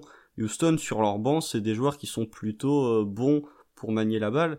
Et euh, en fait on, va peut-être arrêter de parler de Houston mais juste Muscala tu si tu lances Muscala face à Houston tu prends le pari qui va apporter offensivement. Donc faut qu'il rentre ses tirs tout en étant pas trop négatif en défense bah, que, la, balance soit du côté attaque, que tu vois que t'aies plus de poids en attaque qu'il apporte que qui pèse vraiment en défense, tu vois. Ouais, mais sauf que euh, Muscala, euh, la seule chose qu'il peut apporter en attaque, c'est ses tirs. Donc, euh, oui, du spacing, mais euh, du spacing face à, enfin, le, le, le, le la défense de Houston, vu qu'ils ont pas de pivot, même si t'as entre guillemets moins de spacing parce que t'auras Adam 105, tu pourras quand même attaquer le cercle. Bon, on en reparlera. Ouais, on regarde ce débat pour tout à l'heure. Pour, euh, pour le, la, partie 2, pour ceux qui écouteront, et j'espère que vous le saurez. On peut conclure juste en disant que, effectivement, ce qu'a apporté Muscala sur ces matchs, c'est plutôt intéressant et que, euh, et que c'est, c'est, au moins, on peut, quand on parlera de, de, Houston, on peut se dire, enfin, on se pose la question, est-ce qu'on doit faire jouer Muscala au lieu de se dire, Muscala, il va pas jouer? Ouais, c'est vrai. Et, et, je pense aussi qu'il a gagné euh, la chance d'être dans un effectif, au moins en saison régulière, et d'avoir un rôle, alors peut-être en dixième, peut-être en troisième rotation intérieure, mais il a gagné le droit, je pense, à des minutes plus régulièrement. Je pense s'il y joue comme ça en tout cas. C'est peut-être ça qu'il a montré sur cette bulle. Euh, donc Muscala pour Solal, Constant, toi le joueur que tu aimerais aborder, et je sais déjà qui c'est, pour ceux qui suivent les lives, on sait déjà qui c'est. Remonter dans le train, Midou Diallo, je récupère les gens, mais plus pour très longtemps. Euh, non, bah à Diallo quoi. C'est euh, tout le monde, euh, tout le monde avait abandonné euh, le projet à Diallo. Et je peux comprendre, hein, parce que quand tu vois son son début de saison, enfin ce... après sa blessure, j'ai envie de dire, parce que son début de saison était plutôt intéressant. Après, il s'est blessé. Il était en 18, un truc comme ça en début de saison. Ce qui est très intéressant, en 18. Après, il s'est blessé, il a jamais su retrouver le rythme, et il y a eu l'éclosion de Dort qui fait qu'il s'est retrouvé avec moins de temps de jeu parce que il y avait un joueur supplémentaire dans, la rotation à l'extérieur. Et là, depuis euh, la bulle d'Orlando, je pense que euh, on a retrouvé le Diallo euh, que tout le monde aimait voir la saison dernière et en début de saison. Effectivement, Diallo, il y a des gens qui vont continuer à ne pas l'aimer parce qu'il est plutôt frustrant sur certaines actions, mais de moins en moins déjà, je trouve. Et puis surtout, bah, c'est moi où il est en train de développer un shoot à trois points. Parce que. il met même des, des 3 plus 1, il met des, il met des 3 plus 1 avec la planche. non, mais au-delà de la blague, euh, vous voyez, s'il avait mis. Euh, s'il fait le match d'hier, où il est à 4 sur 8 à 3 points, et sur les matchs d'après, il était à 0 sur 2 à chaque match. J'aurais dit, ok, il a juste eu un coup de chaud. Que là, si tu regardes les matchs, doit y avoir au, à quasiment tous les matchs, il doit mettre au moins un 3 points. Donc je trouve que euh, effectivement ce sera jamais un sniper, mais c'est plutôt, enfin, il a progressé dans ce domaine-là et tu peux faire un kick-out sur Diallo à 3 points sans avoir des sueurs froides en disant oula t'as Diallo qui va prendre à 3 points, comment ça va se terminer? Et ensuite, euh, pour revenir sur, sur le joueur, je trouve qu'en défense il a progressé. Euh, alors c'est pas Dort, c'est pas Ferguson, c'est pas Robertson, mais au moins il fait des efforts, il prend moins de fautes stupides qu'il pouvait prendre en début de saison ou l'année dernière. Et ça reste, pour le reste, ça reste Amidou Diallo, quoi. Ça reste un joueur qui, euh, un, joueur en sortie de banque qui va t'apporter du haut seul, qui va t'apporter de l'énergie que tu vas retrouver chez peu de joueurs NBA. Euh, c'est ce que euh, j'ai tweeté hier. il restait, c'est un match sans enjeu, le match d'hier. T'as Diallo qui va quand même plonger la tête la première pour récupérer une balle à 50-50. Et ce seul chez ces joueurs-là, tu vas pas le retrouver chez beaucoup de joueurs. Alors oui, ce sera jamais un starter. Oui, il y aura toujours des moments où tu vas te prendre la tête à deux mains en disant Diallo, qu'est-ce qu'il fait? Mais des joueurs comme ça, c'est des joueurs que tu dois avoir dans ton effectif. Solal, est-ce que tu es remonté dans le train Diallo? Alors, il a parlé des gens qui aiment pas Diallo. il y en a de moins en moins, mais j'en fais toujours partie. Euh, je j'y arrive pas, j'y arrive pas. Pour moi, il a il a pas assez montré. En fait, c'est limite ce qu'il a montré là, ça empire son cas parce que personnellement, je je trouve qu'il a pas changé en fait. Et pour moi, tant qu'il changera pas, bah ça restera pas un joueur viable. Ça restera un joueur viable euh, que tu mets deux minutes en début de deuxième quart-temps pour qu'il apporte de l'énergie et derrière euh, il sort en fait. Parce que sinon, tout ce qu'il apporte c'est de l'énergie. Euh, J'arrive pas. Encore une fois, on parlera ensuite de la rotation euh, contre Houston, mais pour moi, il doit pas en faire partie ou alors vraiment très peu parce que ben, il a pas changé. En fait, il a toujours le, même état d'esprit. Il fonce toujours tout droit et pour moi, c'est pas ce genre de joueur dont on a besoin dans l'équipe. Je vais me positionner, je vais être plutôt entre les deux. Euh, alors, Diallo, comme vous l'avez dit, je pense tous les deux, par contre, ce sera jamais un vrai titulaire NBA, ce sera jamais un grand, grand joueur. Mais je pense qu'il peut avoir une vingtaine de minutes dans une équipe plutôt correcte, ben comme la note, tout simplement, euh, en tant que facteur X tout le temps. Alors, ça va être une expérience à chaque fois, ça vous l'avez dit. Euh, mais en termes d'énergie, en termes d'impact physique sur les drives, en termes de rebond, euh, je pense qu'il peut apporter, surtout s'il développe un tir. Alors ça, je mets entre, entre guillemets parce que on en est encore très loin. Euh, voilà, ça sera toujours le facteur X où il va rentrer, il va amener de l'impact. Est-ce qu'on a un autre exemple de joueur qui a fait ça pendant un, bon moment dans sa carrière? Je sais pas. Euh, je réfléchis en même temps, mais euh, oui, je pense qu'il y en a, mais voilà, j'ai pas l'exemple là, mais un joueur qui, sur une dizaine, vingtaine de minutes par match, des fois peut apporter beaucoup. Alors le jour où ça va pas, il faut par contre tout de suite le bencher et pas le faire jouer. Mais le jour où il est un peu plus dedans, euh, ça peut être intéressant. Et je me dis que contre euh, certaines équipes, notamment, euh, qui ont peut-être moins de défenseurs extérieurs sur le banc, qui sont moins physiques, ou parfois quand on a besoin de débloquer un petit peu un match, c'est l'exemple de Denver, où offensivement c'est dur, bah lui, alors ça va être brut, ça va être euh, pas forcément avec beaucoup d'adresse, mais il va attaquer le cercle, il va provoquer des choses. Euh, et ça, ça peut être, ça peut être intéressant. Après, euh, là où je rejoins Solal, c'est que c'est encore niveau basket, basket, niveau pas mal de choses, c'est encore très limité, et j'ai du mal à le voir énormément progresser dans le futur à ce niveau-là, bien qu'il soit encore très jeune, hein, faut pas lui enlever ça. Mais j'ai l'impression que ça restera toujours ce même type de joueur en fait. Oui, mais t'en as besoin des joueurs comme ça. Oui, c'est vrai. Mais dans quelle mesure dans on revient à 20 minutes par match, playoff Je pense que c'est le max 20 minutes par match, c'est le max. Euh, tu, tu, dois tourner autour du 10-15, je pense constamment. Ouais, max. Euh, et après, et encore une fois, c'est en saison régulière. En playoff, est-ce que ce genre de joueur est très viable? Sur un match, oui. Sur une série, non. Mais Diallo, c'est, ce sera juste un, un facteur X dans sa carrière, quoi c'est pas le même poste, mais il me fait penser. Alors les fans de Denver vont pas être d'accord avec moi, mais il me fait penser à Mason Plumlee. Parce que euh, Mason Plumlee et Amidou Diallo, même si c'est pas le même poste, c'est deux joueurs qui sont similaires dans leur façon de jouer. Euh, ils vont t'apporter du hustle, ils vont t'apporter de l'énergie, ils vont t'apporter du rebond quand ils sont vraiment en forme. Par contre, quand ils sont dans des jours où ils sont pas bien, faut pas le mettre sur le terrain. Bon, le QI basket de Mason Plumlee, euh, c'est pas gentil de le comparer à Diallo. Non, mais dans je, je, je compare pas le, leur QI basket, je compare leur, euh, la façon qu'ils ont de jouer. Hmm. Quand ils vont, quand ils rentrent sur le parquet, qu'est-ce qu'ils ont envie de faire Je dis pas que euh, c'est les mêmes joueurs, mais le, leur façon de jouer est la même. Ça va eux seuls, ça va euh, prendre du rebond offensif, alors que t'as la moitié, la moitié de l'équipe qui est déjà en train de se replier en défense. voilà quoi. moi Diallo, comme je, l'ai dit ce sera jamais un starter, mais moi je vois ce joueur et je me dis euh, que dans une équipe, il faut toujours que tu ce joueur qui effectivement est un peu brut de décoffrage, effectivement va avoir va faire des erreurs, mais qui va t'apporter un seul et une énergie que t'auras pas euh, chez 85% des autres joueurs. Mais il jouera jamais 25 minutes, tu le fais jouer. De toute façon, si tu le fais jouer 25 minutes, tu vas perdre ce qui fait euh, qu'on aime bien Diallo, c'est voilà ce qui fait sa force de Diallo. Tu l'utilises sur 15 minutes et il va te prendre 7 rebonds, il va te marquer 5 points et voilà. Après, il y a, moi, il y a deux, deux choses sur lesquelles j'aimerais que Diallo se développe maintenant, au-delà de son tir.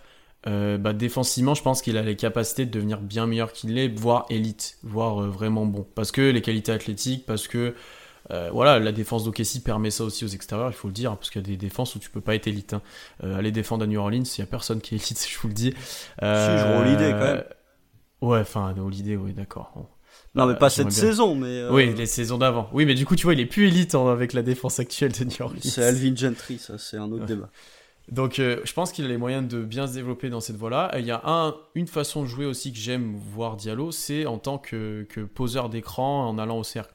Ça, c'est vraiment quelque chose que j'apprécie et que, euh, bon là, on, est sur du plus long terme, mais si un jour tu as un poste 5 capable de s'écarter, on va dire Muscala pour, pour la période actuelle et pour faire plaisir à Solal, euh, tu vois, tu peux jouer avec Diallo en 3-4, capable lui de poser un écran pour le meneur et d'aller au cercle. Ou s'il a la balle lancée au cercle, par contre là, il est difficilement arrêtable. Euh, donc c'est ces deux voies-là, moi, que j'aimerais le voir un petit peu plus utilisé, mais après, comme, comme tu l'as dit, Constant, ce sera toujours un facteur X. En fait, ce sera jamais un titulaire, ce sera jamais sur lui que tu vas t'appuyer dans le futur euh, pour vraiment construire ta franchise. Non, c'est le joueur où à la fin du match, euh, ou quand tu vas regarder le match, tu vas rien en attendre et puis tu vas te dire, euh, ce match-là, on l'aurait pas gagné si Amidou Diallo avait pas fait, avait pas pris un rebond offensif ou s'il avait pas marqué deux points sur un putback. Ouais, je suis d'accord. Je suis d'accord. D'autres choses à dire sur, sur, sur, sur, Diallo, Constant Ou est-ce que on n'a pas envie de le voir en playoff de ton côté, je pense? de mon côté à moi? Non, d'un côté de, Solal, pardon. On en parlera. Non, mais moi je, je le mets pas dans ma rotation non plus, mais il n'y a pas beaucoup de joueurs dans ma rotation, on en reparlera, mais euh, ils sont pas beaucoup. Viens maintenant mon joueur, euh, là je pense qu'il y en a un qu'on n'a qu'on n'a pas abordé pour l'instant et qu'on est obligé d'aborder dans la bulle, c'est Darius Beasley, notre rookie. Euh, auteur, alors lui, s'il y en a un qui a bénéficié des, joueurs qui sont mis sur le côté et mis au repos, c'est lui, je pense, tout simplement. Il a été vraiment très bon sur plusieurs matchs. Euh, il a gagné en adresse, il a une très bonne adresse à 3 points. À voir avec le dernier match, mais avant le dernier match, il était pas loin des 40% à 3 points. Euh, pour voir les tirs qu'il prend et le nombre qu'il en a pris, c'était plutôt intéressant. Euh, il a progressé un petit peu physiquement, ça c'était souligné par d'ailleurs tout le staff d'Okessi même les autres joueurs. Il a montré qu'il pouvait jouer poste 5 un petit peu par certaines séquences. Il, vraiment, il a montré des bonnes choses. Il est toujours balle en main, capable de créer des choses. Bon, pour l'instant, plus pour lui que pour les autres, on va le dire. Euh, mais il a vraiment montré des bonnes choses sur la bulle. Défensivement, il a toujours ce bon timing au contre et au rebond, j'ai envie de dire, même s'il doit encore s'étoffer. Euh, on l'a vu avoir même des bons passages, voilà, des bons côtés du des oh des bons passages des deux côtés du terrain.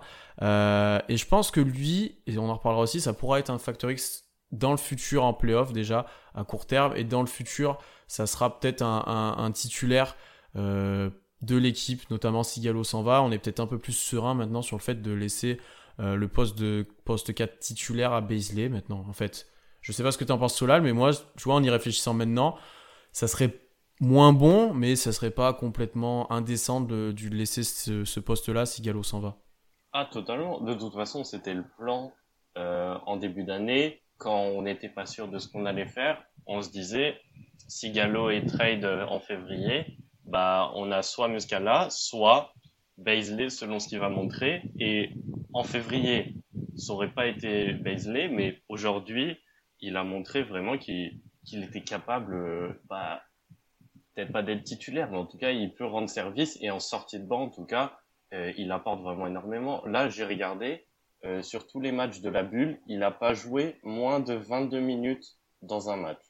Donc, je pense que c'est un indicateur sur la confiance que Donovan lui donne quand même.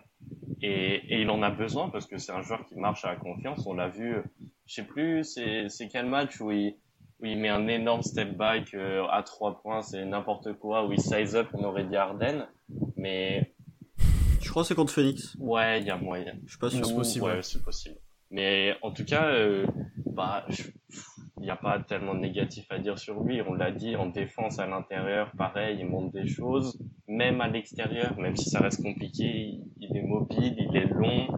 Donc euh, défensivement, c'est c'est très prometteur aussi. Euh, ouais, clairement pour le futur euh, FC Baisley. Euh, Solal, euh, est-ce que il n'y a pas même maintenant un excès de confiance de Baisley, j'ai l'impression, dans le sens où il sait qu'il peut dominer, il sait qu'il peut scorer, il va prendre beaucoup de tirs, il va beaucoup jouer, beaucoup driver, tu vois, et pas vraiment créer pour les autres, alors que en l'absence de Schroeder, il a eu parfois ce rôle-là de sur le banc avoir un petit peu la balle en main et créer Je pense pas que ça soit problématique. Dans le sens où, comme tu l'as dit, c'est en l'absence de Schroeder, bah, on l'a vu là contre, contre les Clippers, il a un peu, au niveau de l'adresse, c'était pas, c'était pas terrible, mais quand il va jouer à côté de Schroeder, donc dans les playoffs et, et même dans l'avenir, quand il jouera peut-être pas avec Schroeder, mais en tout cas avec un meneur en sortie de banc, et que ça sera pas à lui de créer, je pense que ce côté-là sera vite effacé, tout simplement parce que ça sera pas lui qui sera balle en main. Donc euh, il restera simplement, euh, bah, simplement son talent offensif, on va dire, en tout cas son agressivité. Et donc non, je suis pas, je suis vraiment pas inquiet là-dessus parce qu'il n'aura pas la balle en main tout simplement. Ok. Euh, Constant, maintenant, ton avis global sur, sur Baisley, un peu avec ce qu'on a dit avec Solal, sachant que j'ai retrouvé la stat, il est à 46,3% à 3 points en août, donc sur les 8 derniers matchs du Thunder, avec 5 tentatives par match. C'est plutôt solide. ça va, ça va, c'est correct.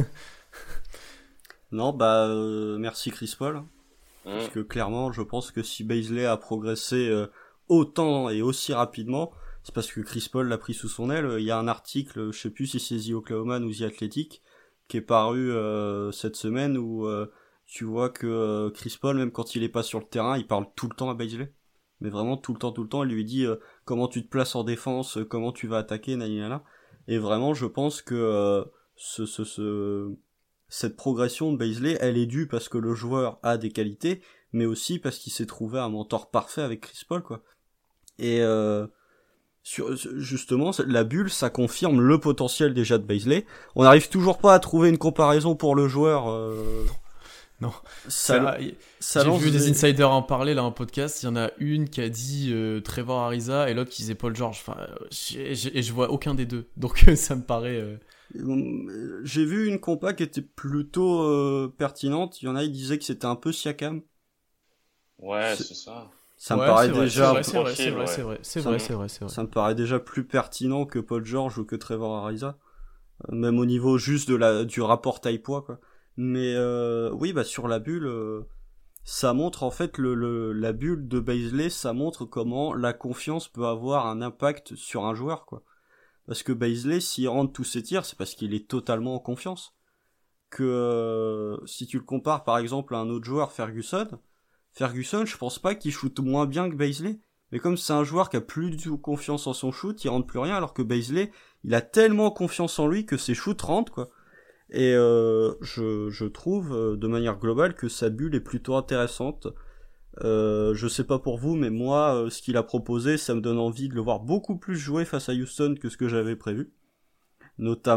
notamment face à ce, ce small ball, mais ça, on on en reviendra même et même de manière plus globale, pas juste sur son tir extérieur, mais je trouve que à la création il a progressé. Après son défaut, euh, c'est que euh, quand il commence à pénétrer à l'intérieur, il explose toujours un peu trop au contact, même face à des joueurs qui sont pas très athlétiques. Donc ça, ça me dérange un peu. Mais sinon, Alors qu'il arrive à passer des fois le pivot sur des Eurostep et de ces choses-là. C'est ça, un mais peu ambidex, ambidex sous le cercle, mais il explose. Dès qu'il prend un contact, euh, c'est rare qu'ils réussissent à marquer le panier derrière. Mais euh, sinon, sur tout le reste, bah, c'est très positif, quoi. Je sais pas combien de rebonds il prend, mais euh, sur la bulle, il doit quasiment tourner à 10 rebonds par match. Euh, eh ben, j'ai les stats devant les yeux. La, déjà, c'est la première fois de la saison que Beasley a sur un mois euh, un net rating positif, ce qui est alors qu'il a joué plus de 10 minutes de plus que les autres mois en gros en moyenne. Donc c'est plus que favorable. Euh, bon, pourcentage à 3 points, on l'a dit. Euh, ouais, il a été vraiment déterminant. Que 5 pertes de balles sur tout le temps de jeu qu'il a eu aussi pour un joueur qui est rookie, c'est plus qu'intéressant. Pour un joueur qui jouait meneur aussi. Hein. Il y a certaines séquences où il, était considéré comme euh, poste 5, mais c'était lui qui portait la balle en attaque. Mm, mm, ça, mm, c'est vachement intéressant. Si t'es un joueur qui est capable de jouer poste 5 tout en, en, jouant balle en main en attaque. Et 6 rebonds de moyenne pour finir sur ces petites stats. Donc euh, ouais, il a vraiment montré des très bonnes choses. C'est peut-être lui le MVP du côté d'Okessi sur, cette bulle. Et d'ailleurs, après, un point positif, et ce qu'il y a un peu eu avec tous nos jeunes, j'ai envie de dire, c'est que ce hiatus a eu l'effet d'une, d'une intersaison en fait. Euh, dans le sens où ils sont développés individuellement, ils sont développés physiquement. Et lui en est l'exemple parfait. Et il y a une autre intersaison qui arrive au final peut-être dans euh, moins de 2-3 semaines si OKC perd au premier tour. Donc en fait, le, on va dire au, minimum. À partir, à partir d'octobre, l'intersaison commence. Et donc euh, en fait, quand on le verra en décembre ou en fin novembre, je sais plus quand on reprend la NBA pour la saison d'après, ça sera encore un nouveau joueur parce que c'est quelqu'un qui c'est un rookie, il a 20 ans, il n'avait pas joué la saison dernière. Il, voilà, il montre vraiment des choses. Hein. Donc euh, plus qu'intéressant de le voir déjà évoluer à ce niveau-là. Euh, on enchaîne maintenant, on a parlé des positifs alors que l'heure tourne, on avait dit on allait être complet. Euh, on va parler maintenant des petites déceptions dans la bulle. Il y en a peut-être pas tant que ça, mais on va essayer de prendre chacun un joueur sur lequel on veut parler et qu'on est peut-être plus inquiet. on va commencer par toi cette fois, Constant. ouais, le joueur qui t'a peut-être inquiété sur cette bulle. Bah, je vais le garder pour moi, comme ça vous allez en choisir un autre. C'est pas vraiment une déception, mais c'est mitigé. pour faire rapide, c'est SGA. Euh, on en avait parlé en live, il avait fait euh, quatre premiers matchs qui étaient vraiment pas terribles où euh, même au-delà de son sa maladresse au tir, je trouvais que la façon dont il jouait, c'était pas vraiment la façon dont il devait jouer. Après, il a été testé meneur beaucoup sur cette bulle, ce qui est normal parce que Schroeder était absent et que Chris Paul a manqué des matchs aussi. J'étais pas convaincu par au moment où on a fait le live, j'étais pas convaincu par le par voir Schroeder en n'importe quoi, par voir chez en meneur. Sur ces matchs d'après, j'ai trouvé qu'il s'était plutôt rattrapé. Euh, on a retrouvé le SGA qui était euh, plus dans un mode scoring que dans un mode création pour les autres, ce qui marche le mieux pour lui actuellement, je pense. Et euh, même si il y a certaines séquences où il va être utilisé en meneur et donc du coup il va plus se mettre en retrait pour essayer de créer sur les autres, je trouve que sur les, les matchs qu'on a vus, le match contre Washington, le match contre Miami ou, même le match hier contre les Clippers où il est vraiment très très chaud. Euh, c'est le Shea que je veux voir. Moi, c'est un euh, agressif, un, un Shea qui joue pas meneur en fait. Euh, on en reparlera, mais pour moi, Shea c'est c'est pas vraiment un joueur que tu peux mettre au poste 1 en tout cas maintenant. C'est plus un joueur que tu utilises au poste 2 et qui va mmh. scorer quoi. C'est un combo ouais, c'est un combo. Euh, c'est, euh, disons que il est plus proche de CJ McCollum que de euh, que de Russell Westbrook. Quoi. Je suis d'accord. Euh, Sola, j'ai cru comprendre que t'étais pas toi aussi spécialement convaincu de l'expérience chez Alamen. Euh, ouais, qu'est-ce que t'as pensé de ses performances sur la bulle? Ouais, bah assez déçu parce qu'en plus il arrive quand même à OKC avec un statut de meneur où il a fait une année chez les Clippers où, il jouait meneur et il avait montré qu'il en était capable. Donc euh, on était très enthousiaste quand on a vu que bah en fait il était capable d'être un excellent 2 et qu'en fait c'était limite bah, son poste naturel.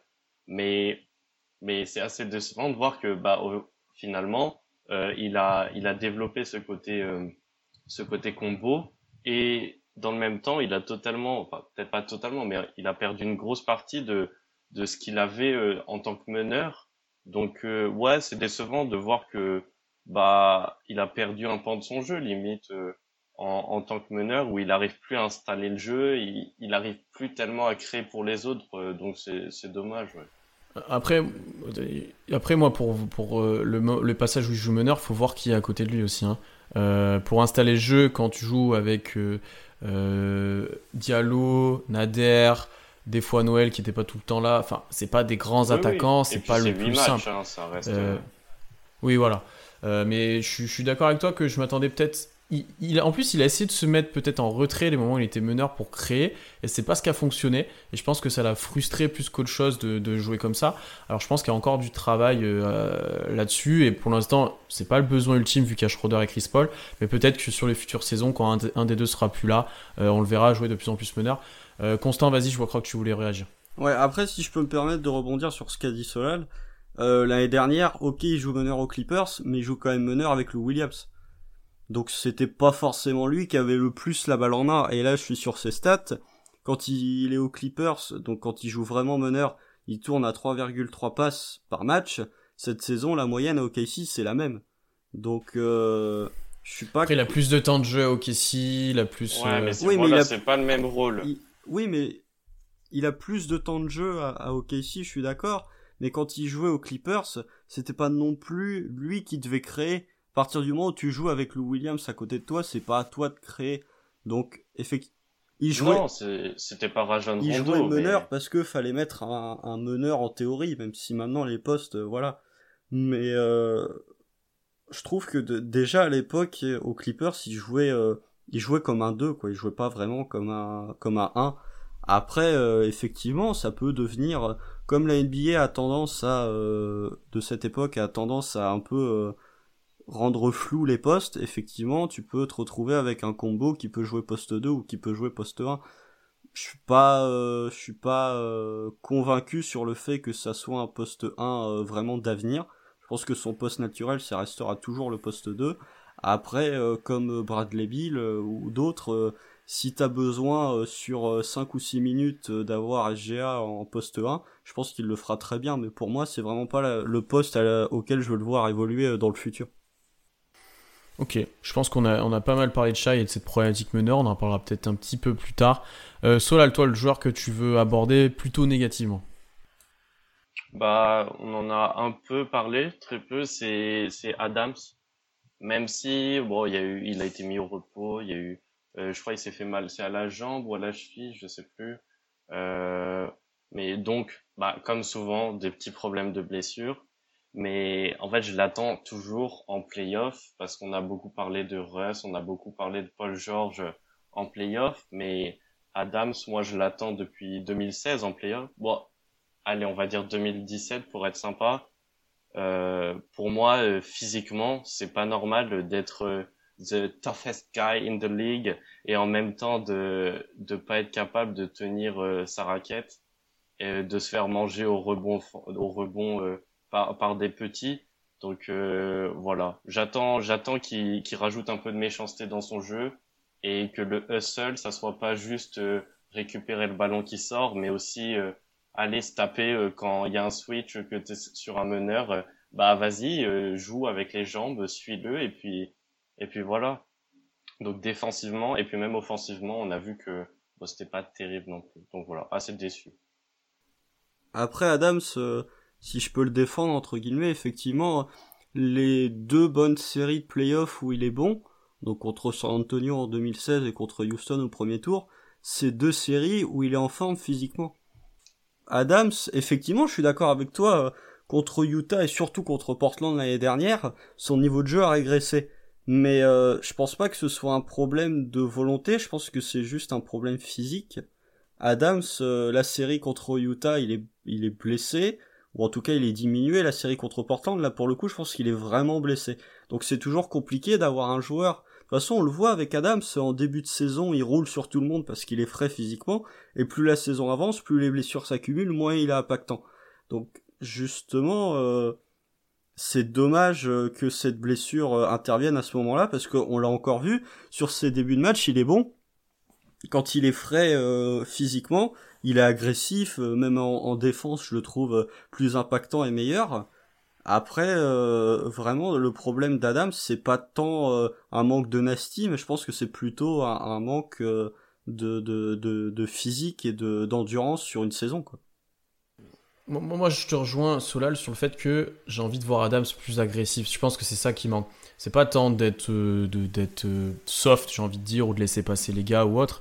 C'est que des fois, il est un petit peu passif, surtout offensivement, où euh, tu vas lui donner la balle au poste, il va tout le temps chercher une passe, il va enfoncer son gars que si c'est il y a aucune autre solution. Moi, j'aimerais le voir beaucoup plus agressif, comme il l'est parfois quand il va aller chercher des Eurostep qu'on sait, on sait pas d'où ça sort, quand il va parfois même prendre un peu de dribble et tout. J'ai envie de voir ça en fait, parce que ça va être primordial en playoff. Ça contre n'importe qui, ça va l'être. Euh, et aussi dans le futur, parce que euh, se contenter de faire des passes au poste ou poste haut et de faire juste un écran et juste de faire un petit flotteur de temps en temps, c'est pas viable parce que je pense qu'OKC a besoin de points intérieurs, euh, que ce soit Adams, Noël ou autre. ils ont besoin de points de, de leurs grands et, ils ont, il a besoin d'être agressif pour ça, il a besoin aussi de créer des espaces pour les extérieurs. Parce que si t'as un Adams qui commence de scorer au poste, etc., les extérieurs auront encore plus de place, je pense. Donc euh, pour moi, c'est ça qui est primordial, au-delà du fait de... Voilà, c'est ça qui manque un petit peu parfois en playoff, et je comprends Solal sur ce point-là. Euh, après, oui, il faut que physiquement il soit à 100%, et encore une fois, on n'est même pas sûr qu'il va l'être, quoi. Et ça, c'est une problématique constante avec Adams, qu'il a toujours des bobos, il a toujours des trucs. Euh, il manque au final peu de matchs, mais en fait, il joue tout le temps blessé. Donc... Bah, après, on va pas faire un bilan de la carrière d'Adams, mais il a quoi? Il a 27 ans, quelque chose comme ça. Je pense que je suis pas très loin. Et en fait, ça fait ça fait vraiment des années qu'on répète les mêmes choses, où on lui demande d'être plus agressif, qu'on lui demande de, profiter de son toucher en attaque et de pas juste euh, enfoncer un, un meneur de 2 cm. Donc euh, ouais, voilà. Enfin, ça fait c'est toujours les mêmes problématiques quoi. Et puis physiquement, bon, je vais pas répéter euh, parce que mon accent est pas terrible, mais tout le monde dit que c'est le joueur le plus solide de la ligue et dans le même temps, il est jamais prêt physiquement. Là, on a eu une pause de quatre mois, il a été mis au repos et il arrive quand même à se blesser. Et je trouve qu'il a beaucoup le bénéfice euh, du bah, de la blessure. En fait, à chaque fois, on lui trouve l'excuse de dire oui, mais ah, mais il est blessé, ah, mais il est blessé. Mais enfin, les joueurs qui sont tout le temps blessés dans la ligue, euh, on les on les pointe du doigt dans le sens où bah t'assures pas, euh, t'es pro, t'es t'es tout le temps blessé. Bah pour moi, Adams, au bout d'un moment, faudra faudra arriver au point où il est tout le temps blessé quand ça compte, quoi. Et tout le monde a des bobos en playoff, si c'est pour appuyer ton propos. Euh, après, lui, il en a peut-être plus que les autres, de par comment il joue aussi, comment il défend, mais c'est vrai qu'il a, ça, devient problématique en effet. Enfin, c'est pas le seul à se blesser euh, là depuis la reprise, hein, parce que non, ça c'est sûr. dans, ce cas-là, euh, l'argument que tu, tu dis, cela là, en disant il a eu 4 mois de préparation, il se blesse, tu peux sortir le même à Westbrook. Ça fait quand même chaque année qu'il se blesse, quoi. C'est, une blessure parmi bah oui, mais je, je suis d'accord avec toi, mais la différence entre euh, entre des joueurs qu'on pointe du doigt parce qu'ils se blessent tout le temps et Adams, c'est que si tu regardes Adams, euh, cette saison il a joué 63 matchs, l'année dernière il en joue 80, l'année d'avant 76. Adams il va jouer 10 milieux mais il va jouer contrairement à des joueurs qu'on va pointer du doigt parce qu'ils sont blessés et qui eux ne jouent pas. Ouais mais c'est gentil de jouer et de dire euh, non mais je suis plus fort que ça mais derrière, il pénalise son équipe plus qu'autre chose en voulant jouer à tout prix et en se soignant pas. Typiquement, le fait de revenir sur le terrain quand il s'est blessé l'autre fois, c'est ça. Hein. Ouais, voilà. Parce qu'il n'y avait pas besoin et. C'était un match sans enjeu. Après, je trouve Solal t'es dur, mais je, comprends totalement ce que tu veux dire, euh, même si t'es dur avec lui. En fait, je suis dur avec lui parce que je trouve ça énervant. En fait, il a tellement. Son physique est absolument incroyable. Son toucher est incroyable. Et en fait, il n'arrive pas en en tirer même pas à son plein potentiel. Il n'arrive pas à en tirer la moitié. Il pourrait être tellement plus, plus impactant sur notre jeu. Hmm. Comme en 2016, voilà, c'est ce que dit au début. Et euh, c'était il y a 4 ans, quoi. Hmm. Après, si tu regardes euh, Adam cette saison, euh, il joue quand même 7 minutes de moins par rapport à l'année dernière, et au niveau des stats, il arrive à se maintenir. Hein. Ah, mais sa saison, quand il est pas blessé, quand il n'est pas blessé, ça, ça lui convient bien mieux ça lui convient bien mieux cette gestion-là où il joue moins et qu'il est plus court passage et plus impactant. En plus, il est presque tout le temps avec Chris Paul. Ça lui convient largement mieux et c'est fait aussi pour qu'il soit en forme en playoff. Donc cette année, il doit pas louper ses playoffs pour moi parce que bah après on verra sur le match-up en plus. Donc euh, la match-up est pas euh, disons pas évident pour lui. Face à Houston, je pense que Adams, on en reparlera, mais c'est pas lui qui va avoir le plus de temps de jeu. Euh, si effectivement on passe un tour, alléluia, et qu'on affronte les Lakers au premier tour, Là, par contre, Adams va, se retrouver euh, quasiment le joueur le plus euh, déterminant dans une série. Face à Houston, je pense que ce serait euh, méchant ou en tout cas pas très, pas très, comment dire. bon, je trouve pas le mot, mais ce serait, c'est pas Adams qu'on doit le plus juger face à la série contre, enfin dans la série face à Houston, parce que c'est pas du tout une match-up pour lui. Quoi. Bah, après, j'arrête avec Adams parce que, enfin, je l'aime bien. Hein. Euh, mais là, par exemple, t'as parlé si on passe un tour et qu'on affronte les Lakers. Mais encore une fois, euh, Jokic, Towns, Davis, euh, même un Siakam, un Mais Davis, il l'a bien défendu. Hein. Ouais, mais il a défendu un match. Le reste de la saison, Davis, c'est euh, en début de saison où il nous a complètement détruit. Et je me rappelle d'un match. mais Il le tient pas. Anthony Davis, euh, quelle équipe il détruit pas? Bah oui, mais Adam c'est censé le tenir, c'est ça que je veux dire. Et en fait, tous les pivots, quand il perd tous ses tous ses vis-à-vis, même bon, il était blessé, mais l'année dernière en playoff contre Canter, il, il se fait surdominer et c'est absolument pas normal. Il perd tous ses tous ses Ah oui, mais je suis d'accord avec toi. Je je j'ai pas dit le contraire. Je dis juste que Adams euh, à l'excuse, peut-être qu'on utilise trop maintenant, mais d'être toujours diminué. Là, effectivement, si tu te retrouves, Adams, honnêtement, là, il joue à combien? 80, 85%. Il est peut-être pas à 100%, mais il est pas non plus euh, en train de, de, de cracher ses poumons sur le parquet. Surtout qu'il est limité au niveau de ses minutes. Donc là, effectivement, si tu commences à avoir un Adams qui, sur le peu de temps qu'il va jouer face à la série, enfin dans la série face à Houston, est pas impactant en attaque et se fait manger parce qu'il va se retrouver à chaque fois en ISO sur Arden en défense, là effectivement je suis d'accord avec toi, cela je pense qu'on va commencer à le critiquer et à euh, passer outre son côté euh, je suis gentil et je suis physique. Mais je pense que pour l'instant on peut... Euh, en fait c'est on va attendre quoi. Si Adam c'est un peu sa dernière chance, on en avait parlé, on en avait parlé avec Pierre, moi, Adams, euh, si en fait, si t'as un Adams qui tourne en 10-6 euh, euh, face aux Rockets comme lors des précédentes campagnes de playoffs, je vais vraiment commencer à m'énerver. Par contre, si t'as Adams qui tourne en 14-11, c'est plus du tout la même série. Après, à voir que c'est le temps de jeu qu'il aura, je pense que ça va dépendre de ses performances et ça va être qui tout double. Hein. Ça peut être 15 s'il est bon et qui 15 s'il est pas bon et qu'il a pas de faute. Et non, l'inverse. Je vais y arriver. Hein. 15 minutes s'il est, pas bon ou qu'il a des fautes et beaucoup plus longtemps s'il sanctionne en attaque et, euh, s'il défend bien, tu vois. Donc euh, ça va être intéressant de voir euh, à quel niveau on est. je vais finir avec mon joueur et je pense qu'on conclura là-dessus hein, parce qu'on a été très long déjà. moi j'avais envie de parler de Danilo Gallinari. première chose qui m'a énervé vis-à-vis de Danilo, c'est que il a joué exactement 20 minutes par match sur la bulle. Euh, alors, je sais pas si c'est de la gestion, je sais pas si c'est lui qui le veut pour être plus en rythme, mais je trouve ça pas spécialement positif pour l'équipe et assez inquiétant. Euh, est-ce qu'il sera vraiment en rythme? Est-ce qu'il sera à droit? Est-ce qu'il sera prêt à jouer plus longtemps euh, contre Houston? C'est une vraie question que je me pose et sur les premiers matchs, c'était flagrant qu'on avait besoin de lui et qui, bah, du coup, qui jouait pas. et en plus de, de, de cette stade de temps de jeu diminué, alors 36% à 3 points, c'est plus connaître, mais c'est un petit peu moins que sur avant le, le hiatus. Euh, c'est pas bon pour Gallinari. ouais. Mais après, c'est son match contre Miami qui, qui, le plombe un petit peu. Qui le plombe un petit peu. Il en prend que 36 sur ce mois-ci. Il a fait que un mois. Euh... C'est son pire mois sur l'année. Il a fait que un autre mois à 36%. Euh, donc, ouais, c'est peut-être plutôt plutôt négatif sur ce point-là. Après, il a, il a été plus adroit à deux points parce que son pourcentage global est plus élevé, euh, n'est pas le pire comparé aux autres. Donc assez intéressant dans cette optique-là. Et il a un Nate rating de 11, euh, de plus 11, et c'est ce qui fait pour moi que c'est un joueur qui doit avoir le terrain, c'est-à-dire que euh, on voit vraiment la différence, notamment offensivement quand il est là ou pas.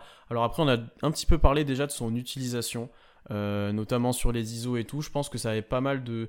C'était en conséquence de l'absence de Schroeder, on avait besoin parfois de création un peu plus quand Chris Paul n'était pas là ou autre. du coup, il avait encore plus sa balle en main qu'auparavant. Il y avait plus d'ISO, il y avait moins de rythme aussi, comme on l'a dit.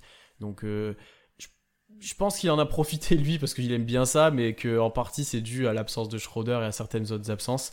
Euh, voilà, je sais pas trop comment en penser. C'est peut-être lui qui a montré le moins de rythme J'ai l'impression quand même de, sur la bulle, euh, même si c'était loin d'être scandaleux. Hein. je pense que c'est lui qui est peut-être le moins en forme de l'effectif.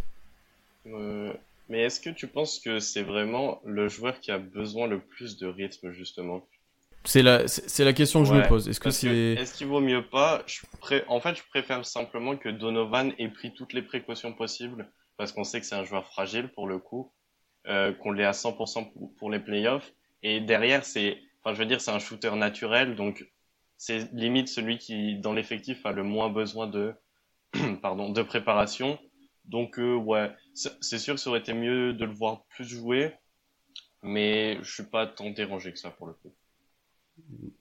Moi, je, vais rester plus mesuré parce que euh, mon désamour pour Gallinari euh, commence à devenir euh, très très important. Je, reconnais ses qualités, mais c'est juste un joueur que j'aime pas voir jouer. Enfin voilà, ça après c'est chacun ses goûts, mais je reconnais que Gallinari, quand il est efficace, il peut être très efficace et très important dans une équipe. Après ses ISO face au panier, bon ça m'agace. Mais euh, bref, euh, je, je sais pas en fait, je me pose la question, euh, comme tu l'as dit Pierre, est-ce que c'est Gallo qui a dit, enfin qui a, qui a, voulu jouer aussi peu parce qu'il il ressent une douleur, ou est-ce que c'est Donovan en accord avec le staff médical qui se dit, et avec le joueur aussi, qui s'est dit, on va préserver Gallo parce que c'est peut-être le joueur le plus fragile de notre effectif. Et comme t'as dit, Solal, c'est peut-être le joueur qui a euh, le moins besoin d'être en rythme pour rentrer ses tirs. Je pense que c'est les deux. Je pense que Gallo et avec Donovan et le staff ont discuté, comme avec Chris Paul par exemple, qui lui voulait jouer beaucoup. Euh, je pense que lui a peut-être demandé de jouer moins. Mais c'était bizarre en fait. En fait, je m'attendais plus à ce qu'il joue pas certains matchs plutôt qu'il joue tout le temps 20. Tu vois, c'est ça qui est, euh, qui, est plutôt bizarre. Après, il a jamais eu énormément de temps de jeu cette saison pour OKC. Euh, une trentaine de minutes, ça doit être son maximum, on va dire. Il tournait toujours dans ces eaux-là. Est-ce qu'il sera capable de jouer peut-être 35 s'il y a besoin contre Houston C'est la question que je me posais. Euh, et on va finir peut-être sur une petite question du coup. Est-ce que Gallo sera là l'année prochaine? Est-ce que vous garderiez tout simplement aussi? Est-ce qu'on est qu'on le c'est quoi la question? C'est est-ce qu'on le garde? Est-ce qu'il sera là l'année prochaine déjà? Non. Donc Solal, t'a dit non et Constant non, je crois, du coup. Non, ça n'est une euh, trade à Miami. Est-ce que vous le garderiez par contre s'il y avait moyen euh, à un prix abordable et... Ouais, ouais, voilà. Oui, je le garde pour le trader. Donc, il y a que moi qui ai en fait envie de. Parce qu'en fait, je me dis, euh, bah, cette année, OKC finit quatrième ex aequo. Euh, on est plutôt compétitif. Alors, on n'est pas dans les contenders, on est un cran en dessous des, équipes qui jouent le titre. Mais l'année prochaine, je pense qu'il n'y a pas de raison qu'on soit vraiment moins bon. Euh, peut-être qu'on aura plus. ça sera notre débat, mais on aura plus de concurrence. C'est vrai, c'est vrai. Peut-être qu'on aura plus de concurrence, mais on aura peut-être plus de blessures. Mais les, jeunes sont censés se développer. Euh, sauf si on fait des trades, l'effectif bougera pas énormément cet été. Donc on ne sera pas forcément moins bon, on sera peut-être moins bien classé, mais on sera pas moins bon. Euh, Gallinari, est-ce qu'il va pas se dire dans sa tête aussi, bah j'ai peut-être pas une meilleure équipe, une meilleure situation en fait qu'ici, tu vois. Et il reste quand même plus que positif dans l'effectif, même si on l'a dit, Baisley se développe bien. Euh, il, a, il a quand même une certaine importance, Gallinari. Mais t'as pas envie de voir Baisley titulaire si, je pense que c'est ce qui va arriver. je pense pas que Gallinari restera, mais ça me paraît de moins en moins inconcevable en fait qu'ils choisissent de rester en gros. Moi, je trouve que c'est euh, juste pour voir les, images, je trouve que c'est celui qui est le moins impliqué dans l'équipe. Hmm. Tu, vois, je, je le trouve toujours, je trouve toujours un peu en retrait. Euh, là où tu vois sur certaines actions, euh, bah par exemple le, game winner contre Miami, là où tu vois que t'as la moitié du banc qui est en train d'exploser, t'as Gallo qui reste derrière, qui tire un peu la tronche, parce qu'il sait qu'il va jouer PJ Tucker sur une série, donc ça le saoule un peu mais euh, je trouve que autant au début, après la, la, la trade deadline, quand il est pas parti à Miami, je me disais ah c'est peut-être possible que Gallo reste la saison prochaine parce qu'il a l'air d'être plutôt euh, apprécié par le staff et lui a l'air de plutôt apprécier euh, l'effectif aussi et, et leur gars. Autant là j'ai des doutes et je me dis que Gallo il a 31 ans, il va avoir 32 ans l'année prochaine. Euh, c'est bien d'être à OKC, mais je pense que lui a peut-être envie d'aller euh, dans une équipe un poil plus euh, compétitive. exemple totalement pris au hasard, Miami ou Dallas, pour viser un peu plus haut.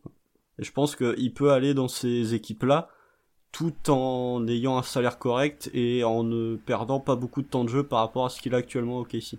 Mais en ayant une meilleure situation au niveau compétitivité. Mhm. Un dernier mot, Solal, avant de conclure sur Gallinari, si t'as si as un dernier mot. Non, je pense qu'on a tout dit. Juste, euh, enfin, je préfère simplement, euh, s'il y a l'occasion de le trader, ça sera avec plaisir.